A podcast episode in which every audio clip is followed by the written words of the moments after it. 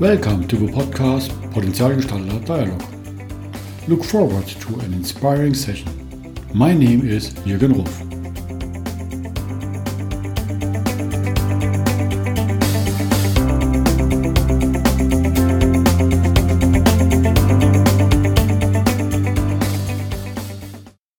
Welcome to today's podcast. This is really a unique podcast. It's my first one in English, and I reached a special milestone set by myself. I learned launching a podcast successfully, you should minimum release 10 podcasts when the flow is starting. As I started my preparation one year ago, I had a list of nearly 50 interesting guests. With every podcast, this list is growing. Learning from my guest's book, You Should Have Dreams, and starting with small steps towards your dreams. And I've created a dream list. Reaching a solid level of production now, I started with one of the most challenging one in my understanding. My assumption, no chance. And still I tried it. And now we have him here. Today I'm celebrating my 20th podcast, which requires a really interesting and special guest. Welcome, John Strelecky. Great having you here. Thank you so much. And congratulations on the success of your podcast. That's awesome. Thank you. How should we start? I am curious about uh, questions because your books are so easy to read. Although there is so much content inside, you have to do it several times to not forget something and miss something. Do you have started as baby getting born with a notepad and a pen. Um, like I'm from the sport, nearly got on the sport place, born or starting my career. Is that something you had already as a gift as baby with you? No, I, it's uh, it's very interesting in that I did not.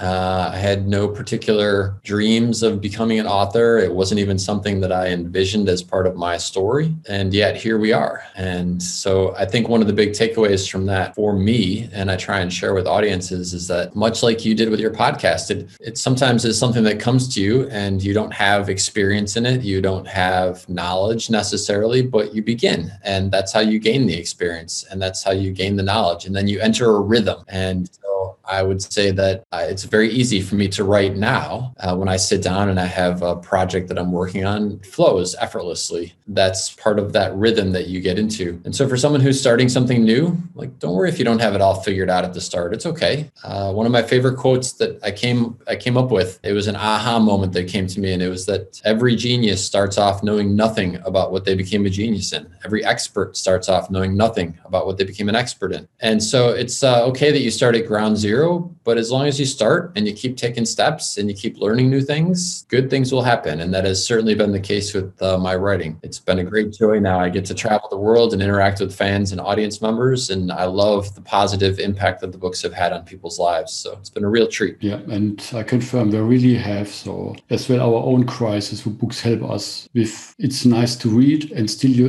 end up with such a positive manner getting out. And uh, this helps you in the dark days and as well, if you're looking on my recommendation list of all my training material, there are several John Strelecky books on it. I cannot hold it on. Thank you. That is uh, that's the highest compliment possible when for an author when someone reads a book that you wrote and enjoys it enough that they recommend it to people they care about. Uh, that's that's the ultimate. I do have a question for you as it relates to that. This is always one of the fun things for me. How did you first hear about any of my books? It's a long time ago. I have to think about it. as I started about 15 years ago looking on mindfulness, so you, you learned a lot with Jon Kabat-Zinn and there are some German people from churches who are very wisdom and having trainings and books. And somehow your name came across with the coffee book. And then your Big Five had been famous. So I think I first read the Big Five book and used the video as well in some trainings and then remembered back where our coffees. And when, now we have all of them. and, and as well, you mentioned the AHA book. So we created our own AHA books and still reworking through all your books because there are so many AHA moments there as quotes you have to write down. Maybe you have one book with, uh, I don't remember the English uh, title, with the blueberries. If you find you like to find oranges, you have don't look in the blueberries or vice versa. Yeah, uh, there are a lot of quotes in, but it's not the same. It's great to open it and you find directly the one you need for the day, which is absolutely great. But it's not the same if you don't write it your own. Yeah, well, I, and I love the so I love everything about that story that you just shared. One of the great inspiring things that has come about being an author is the way that books have an energy all their own own. And so, so many times people will say to me, I was walking through a bookstore and your book just fell off the shelf in front of me, or I was looking at a table of books and something just drew me to it and I picked it up and I couldn't put it down. And, and I love that because what it tells us is that sometimes you find the book and sometimes the book finds you. And I certainly have had that in my own life as well, where I've just been drawn to a book and I couldn't even explain why, but there was something really powerful in it for me. And I think one of the other great takeaways for us is to learn to trust those instinctive moments that when you feel called to something, uh, there's probably a good reason why you're being called in that direction. But talking about your influence, I don't know if you have, have heard about Upstalsboom and there's a movie in Germany so it's a company change from investor driven. It's a hotel chain or they manage hotels and it was investor driven. And the CEO 10 years ago had a crisis, changed completely, analyzing, reading your books, reading other books like positive psychology and now they are completely driven like Peter Derale and his company. So appreciating the people, making the jobs around the capabilities of the people. And they are not anymore driven by results and increased revenues. In that time, happy people double the revenue every year. Yeah. So in the Big Five for Life book, I talk about that. And I'm sorry, what was the name of the that's fascinating story? What's the name of the hotel it's, chain? Upstalsboom. I can send you the link. And maybe that's something because in the second book you have visited a company in Canada. Maybe it's time to visit this company. Especially, I, to, I have yeah. been there last week and they have a new hotel, a mindfulness hotel. It's a little bit inspired from the coffee at the end of the world. They call it the hotel at the end of the world.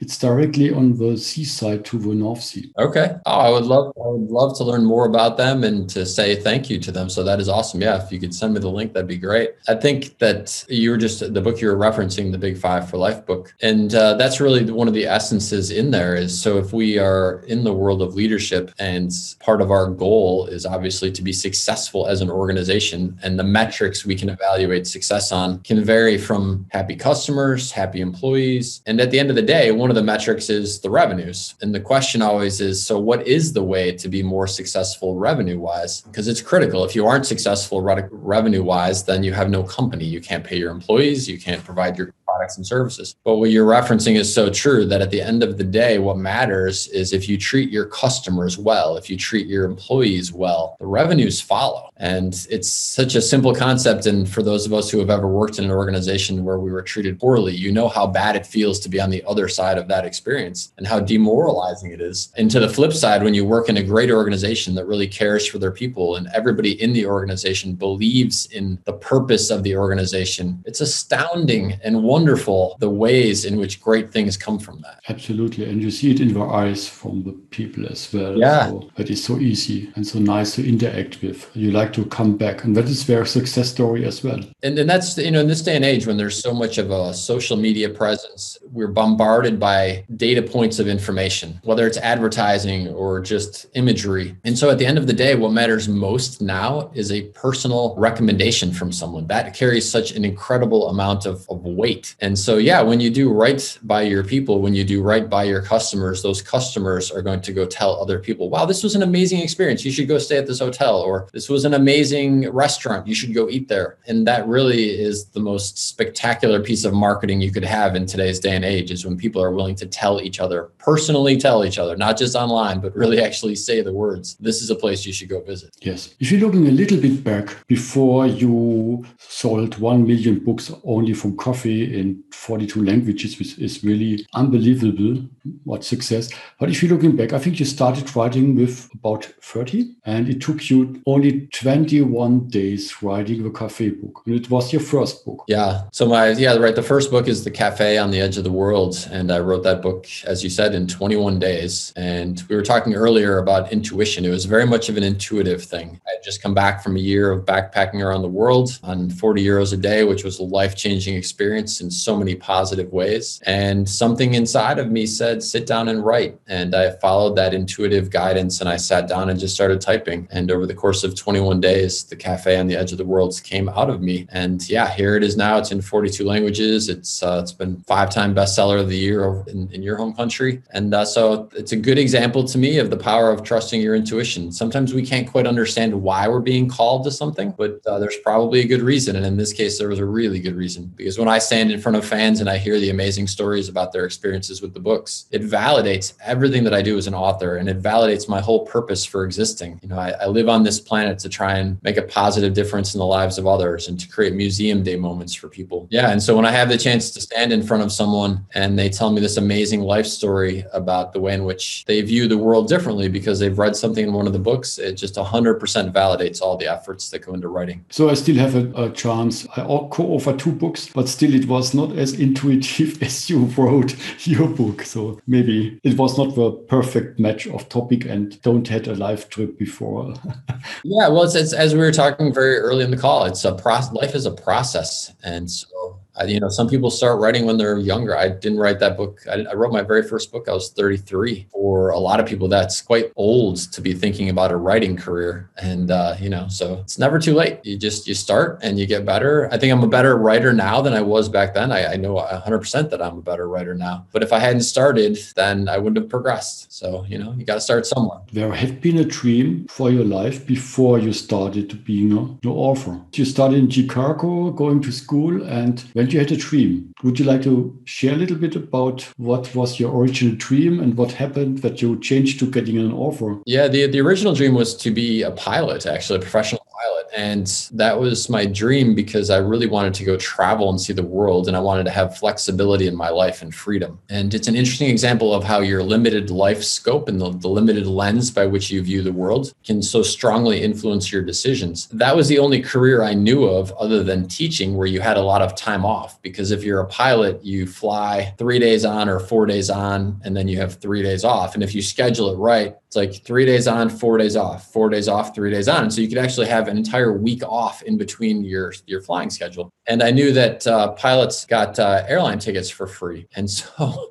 I thought, well, that's a great way to travel the world. I'll get free airline tickets, right? And so that was the basis, in large part, for my decision to become a pilot. Now that's a horrible way to try and pick a career. I, I, I didn't become a pilot because I was passionate about flying, and maybe that's the reason it didn't work out at the end because that's kind of life guiding you in the right direction. But yeah, I went through all the steps to become a pilot and then found out I had a heart condition that nobody had ever diagnosed. And so after years and years of effort and investing all of my finances, that dream was taken away from me. At the time, it was catastrophic. It was just crushing. But now uh, I realize looking backwards, it was the best thing that ever could have happened because had I become a pilot, I wouldn't have become an author. And then, you know, I, I love the life that I have now. I love the chance to interact with fans and to write stuff that makes a difference in the world. So again, sometimes life throws you in a different direction than you expect. We're capable of accepting that moment and looking at it and asking the question, why? it can lead to some amazing stuff. And I won't say that I'm perfect about that. Like I said, when when my dream was taken away from me, the year after that was horrible. I just was depressed and I couldn't figure out why it had happened to me. It seemed very, very unfair. But again, in retrospect now, it's it was one of the best things that ever could have happened. But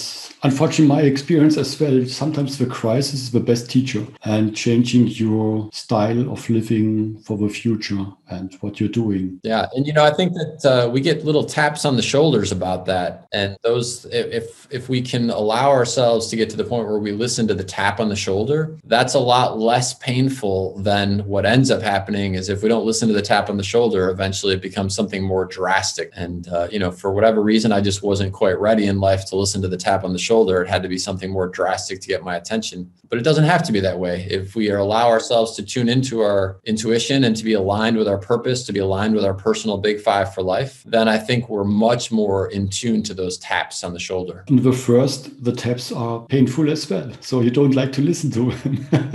it, and then you learn to trust it. You know, it's a yeah. it's a mm-hmm. process. And I, my goal, so I'm a parent. I have a, a, child, and one of my goals in being a parent is to try and help her understand to listen to those taps that you don't. You know, to I didn't I didn't have that sort of guidance when I was growing up. I didn't understand that at all. So I had to learn through the painful process. But it doesn't have to be that way. I think you can teach kids to learn to trust their instincts, trust their intuition right from the start. If I'm reading or looking into a book of Big Five, there is such a lot of moments in teaching moments for the readers. I still every time asking myself, how have you developed these ideas? so many things in one book. Thank you. Thank you. You know, it's a, it's a lifetime of experience, to be honest with you. I've worked with some astounding leaders, such great, great people, and I've worked for some horrible leaders and I saw the way that they treated their people, the way they treated me, uh, as as well as everybody else who worked in our office. And uh, we spend about seventy percent of our awake life Monday through Friday, either at work, getting to work, or thinking about work. And one of the great opportunities is to create a space where you love what you do, you are treated very, very well, you're treated with respect, where you have a passion for the work that you do, so that you get up. I was just having a conversation uh, just a few minutes before we started our podcast, talking about life goals, and one of the life goals is to be excited to get up every day. And, you know, I've been in situations many, many years of my life where I didn't like my jobs. I had horrible bosses. I was not excited to get up in the day. I was excited for the weekend, but I certainly was not excited Monday through Friday. And that's a shame. And if we allow ourselves to demand more of life, demand more of ourselves, where we choose careers which are in alignment with our purpose, where we only choose to work for people and with people who are good people and treat us with dignity and respect, life is a lot better when we make those kind of choices. And your body tells you it already, you know? Totally, totally. Yeah, yeah.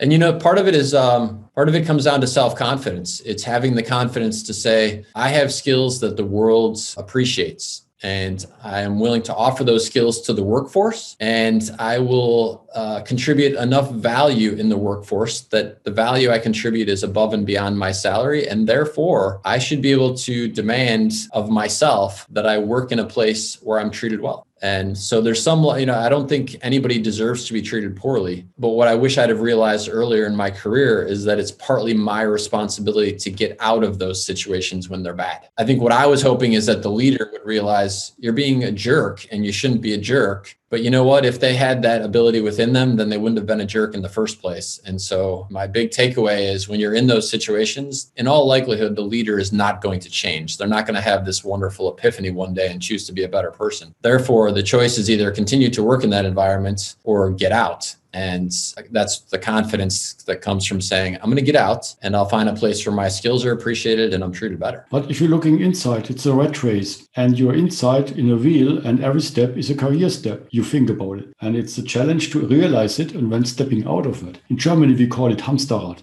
Yeah, yeah the hamster wheel. Totally. Totally. Yeah. But, but so, so I get that. And I, I've been in the hamster wheel for a lot of years. So I understand exactly what that feels like. Again, the takeaway for me is to, to more closely align your personal purpose and your personal big five for life with the work that you do. And so if you are a project manager and on the weekends, what you love is hiking and backpacking, then okay, at a minimum, try and get a job doing project management work in a company that manufactures backpacks or that has something to do with hiking. This is such a simple choice of blending our hobbies and our passions with the work that we do Monday through Friday. The sad thing is, it's very rare that someone teaches you this when you're going through your educational process. So most of us end up getting jobs uh, in careers that someone said, well, this is a good industry, you know, and this is a good career field. But we all have that choice to, to make those changes. Someone is working as a project manager in a company that specializes in backpacks. And if you love hiking and backpacking, it might as well be you. And so that to me is one of the big aha moments in life is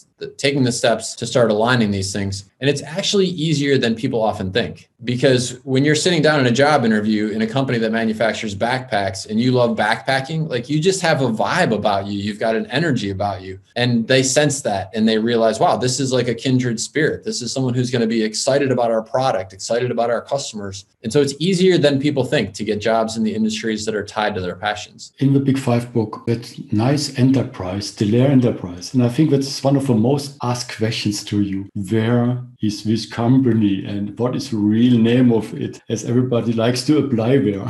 Yeah you know what? So these these companies i talk about uh, you're right i talk about Derale enterprises. And it was interesting because when i finished the big five for life book writing it and then people were reading it. I was getting a lot of great feedback. I ended up writing a sequel to that book which is called the big five for life continued. It's called something slightly different in german but it's it's the sequel book to the big five for life. And in there i profile a company called dlgl which is based out of montreal canada. and uh, when I met the folks at DLGL, so much of their story was very similar to the story I had described in the original Big Five for Life. And over the years, I've met many, many companies and many, many leaders who are very passionate about these same topics about creating great workplaces and providing a great product for their customers. So the companies are out there. We have to look harder for them because there's more companies that are not that than are that. But that said, there are great companies out there. And if you're a great employee, if you have a lot to offer, then again, the onus is on us to find those types of companies and choose to work for them and add our value to the world to those types of organizations. Or start your own one. or start your own one. Yeah, absolutely. Yeah. You know, I've, I've made that recommendation to many people in the past also. I, I've been an entrepreneur since I was 12 years old and I love being an entrepreneur. I know that it's not for everybody and I'm not saying everybody should do it or has to do it. What I am saying, I guess, is that it's an option. So if you feel called to do it, it's a fun lifestyle. It really is. Looking to the coffee book, number two, and free. Reading it, a question came in my mind. It's about Mike and Joe, the personas in the book, talk about their kids and their travel adventures. And I thought, this is awesome. But something is missing. The mothers of the kids never had been never mentioned. And I thought, is it a purpose to make the story simple? Or is that holding something back from your life experience? Or because there's another book coming appreciating the moms of the kids? Right. So I actually wrote a book that uh, only had a mom and a baby character. Um, I don't think it's come out in Germany. It's called The uh, Mommy Butterfly and the Baby Egg. And it's a book that I wrote for my daughter when she was a, a very little baby. So there's only a mommy and a baby in that one. I find that in general, I write what I know. And so I can very effectively talk from the perspective of a father and his child and therefore it makes it very easy for me to do that and to write in a way that's very authentic. There's a lot of great female authors out there who write about the mother daughter or mother son relationship and they do a great job of that and so i leave that to them. Okay um, and the, all the characters joe and sean um, i assume that's nearly your experience mostly. Yeah so i people ask me that all the time uh, in terms of who am i in the character mix and certainly the cafe books especially the, the cafe uh, on the edge of the world the character of john is very much me and the usually it is the me about a few years before when i wrote. And so in the, the first cafe book, he comes in, he's very confused. By the time that I wrote that book, I had really figured a lot of life out for myself um, through my experience of backpacking around the world. I had learned a lot about why I'm here on the planet and the rest of that. And then there's other aspects of all the characters, which are part of me as well. And then there's other parts of the characters that are just their own energy. It's, I sometimes will be writing and I'll write something down and I'm like, wow, like where did that come from? That's such a fantastic piece of life wisdom. I don't, you know, it, it definitely didn't come from me. It came from somewhere out there through me onto the pages. Sometimes I just shake my head in awe at the wisdom of Casey, for example, in particular. Casey just has this, Casey is just a, a rock of consciousness, of yes. confidence, and sometimes she says things, and I just think, wow, like that is just the most brilliant piece of life wisdom. I need to remember that for myself. So, yeah, I try and incorporate aspects of myself in the right places. And like I said, sometimes there's an energy that is way above and beyond me. Um, Safari des that book in particular, writing that book was about having a conversation with Mama Gombe. And Mama Gombe is this incredible spirit, energy, presence that is just something entirely of its own. It, was a wonderful writing experience to write that book. And I know it's probably one of the lesser known books of mine, but a, a, lot, a lot of readers have said that is their favorite book out of all of them. You traveled a lot with your daughter and long trips around the world. In Germany, that would be not allowed because you have to, the kids have to go to school. How have you done that? In uh, because otherwise your daughter is still in the ground school um, because you traveled a lot. Right. So there's uh there's more flexibility here where I live with things like homeschooling, and so for three years I was her teacher and travel. She she would do the assignments, you know, when when the time was right. But it was spectacular uh, in that you know she'd be studying ancient Greece, and we'd be walking in ancient Greece, so she could really see and feel what ancient Greece was. She was passionate about a series of books called uh, Percy Jackson, which is just a great series of kids' books. The author's name is Rick Riordan, and uh, so she loved the the Greek mythology. And so then I said, let's let's go, let's go see Greece. And uh, so yeah, we had quite a bit of flexibility in that. And you know, to her credit, she did a great job of realizing that there was going to be a trade off there. She didn't get to spend time with her friends in the classroom, but she had the chance to see other things. And she also had to be very independent and self-reliant and getting her work done. And she did a great job of that. What's fascinating to me is that when I told people in Germany that they said that would never happen in Germany, never be allowed. And now because of COVID, COVID has changed the game completely where the never is now actually happening. And I'm really curious to see. I don't think homeschooling is for every parent and it's definitely not for every kid either. But I think coming out of COVID, you may see more demand from some parents saying, hey, this worked out really good. We would like to have this flexibility in the future as well. And so I wonder if this will be a catalyst to change things in some cultures to allow parents and, and students to have greater flexibility in the way that they do education. A friend of mine told um, his son is very, he likes to be for his own. In school, the, he was not so good. But now learning at home alone, he's a number one. Yeah yeah. Uh, kid so he's excited about it doing all for his own and is now turning to one of the best ones. It's funny yeah.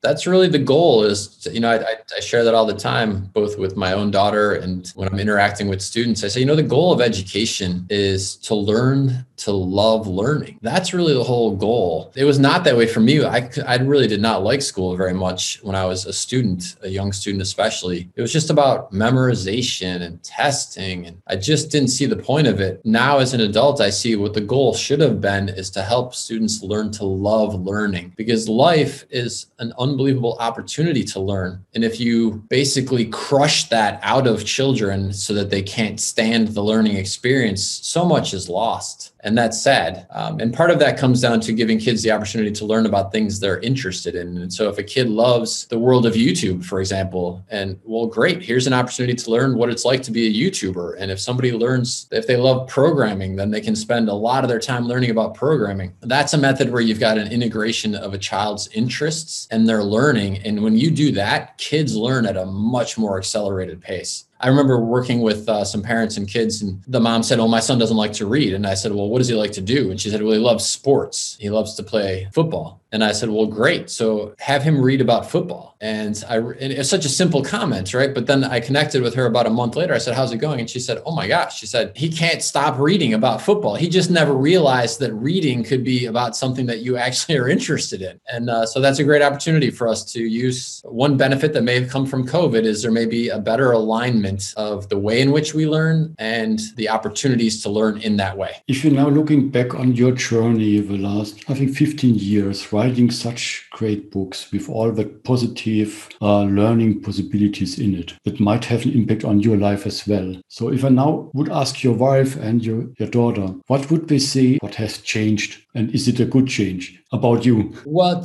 uh, you know so so i would i would caveat this a tiny bit by saying and i talk about this in the big five for life book that life is not just a straight up curve it's not a straight line that there are always going to be highs and lows when you're on what's what I call an ascending life curve, at some point as you're experiencing the highs and lows, curve itself is climbing. And so what while you still have lows, your lows at some point are actually higher than what used to be highs. And so I suppose what they would say is that life still has highs and lows for me, but that my lows are way higher than what used to be my highs. And as a, as a small example of that, it might be a frustrating day for me now, might be, hey, we're working on this really cool project where we're going to bring cafe items uh, and make them available to people. So maybe it's a coffee mug where it says, you know, why are you here? And so my low is that we're working on this project and it's not going as fast as I want but that's way better than what used to be my high, which is, oh, I finally get a week off from this job that I can't stand earlier in my life. You know what I'm saying? So you're easier to consume now.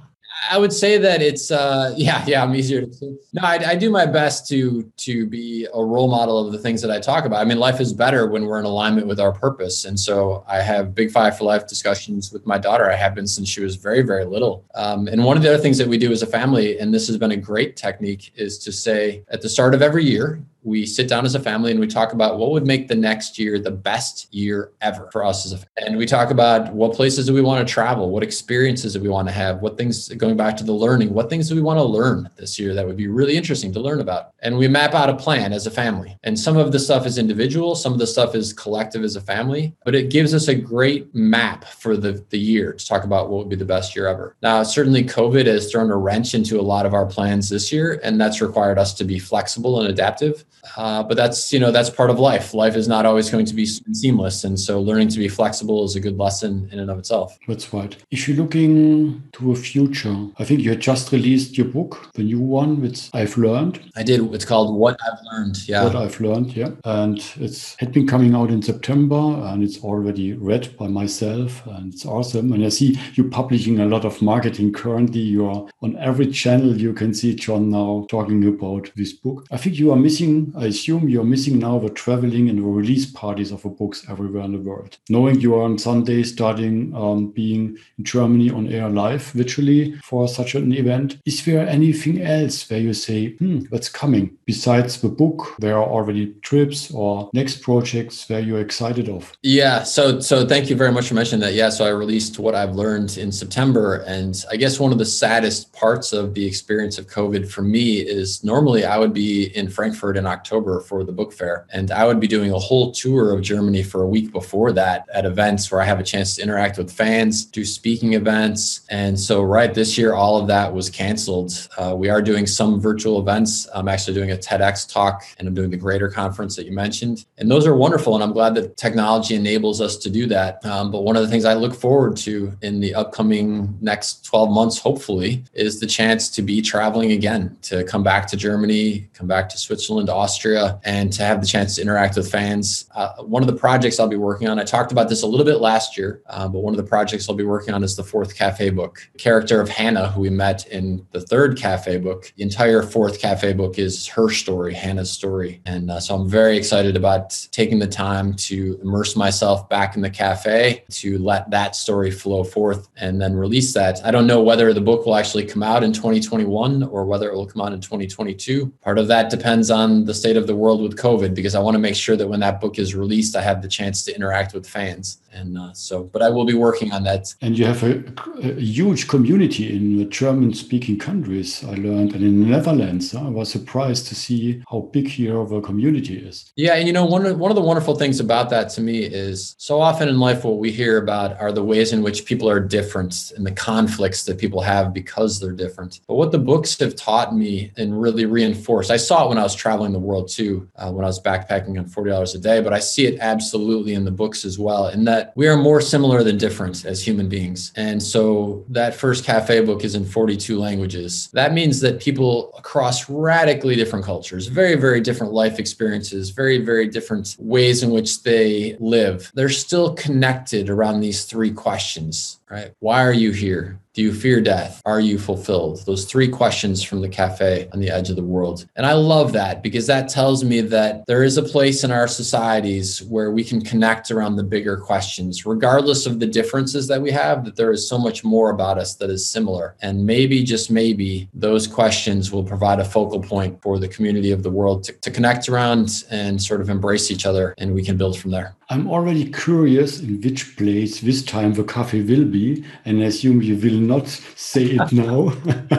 I have found a nice quote from Bob Marley fitting to what you are saying in your books as well. Maybe you know that quote. No, love a life you live and live the life you love. Absolutely. A great quote. I saw it on your website. Yeah, I love that quote. And I think it very much is 100% in spirit with uh, the way in which I do my very best to live my life and certainly in spirit with the books that I write. I unfortunately, our time is running out, John. Thank you so much having here, having you here in this uh, podcast. Looking forward, hopefully, to see you the next time in person somewhere on that lovely planet. Stay healthy, and I'm already looking forward to your new book. Fantastic. Thank you so much. And thank you for inviting me on the podcast. And congratulations and best of luck as you continue to go forward. Stay well. Thank you, John. Bye. Bye now.